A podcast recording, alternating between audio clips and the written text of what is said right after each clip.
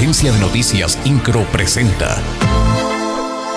Resumen informativo. La secretaria del Gobierno del Estado, Guadalupe Murguía, dio a conocer que se buscará que las unidades de transporte pesado no circulen sobre la avenida 5 de febrero durante el periodo en que se realicen las obras de mejora en la vialidad. Señaló que se trabaja con Capufe para que se apliquen descuentos a estos conductores en las casetas de cobro. Indicó que esto tiene por objetivo que la carga pesada que pasa por Querétaro sea desviada por los libramientos. La secretaria de Turismo Mariela Morano Campo indicó que se pretende socializar el proyecto de Paseo 5 de febrero con los 11 hoteles que se encuentran en la zona, donde habrá trabajos de reingeniería. Explicó que se busca que los turistas tengan conocimiento de los cierres viales que puede haber en la zona al momento de llevar a cabo su reservación. Morano Campo mencionó que se difundirá en redes sociales la información necesaria para evitar descontentos en los visitantes.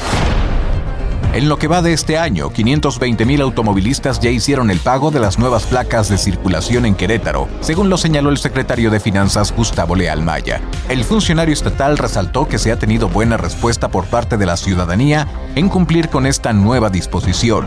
Explicó que este avance representa un 84% en el cumplimiento y lo cual implica una recaudación de 770 millones de pesos por el pago de este impuesto.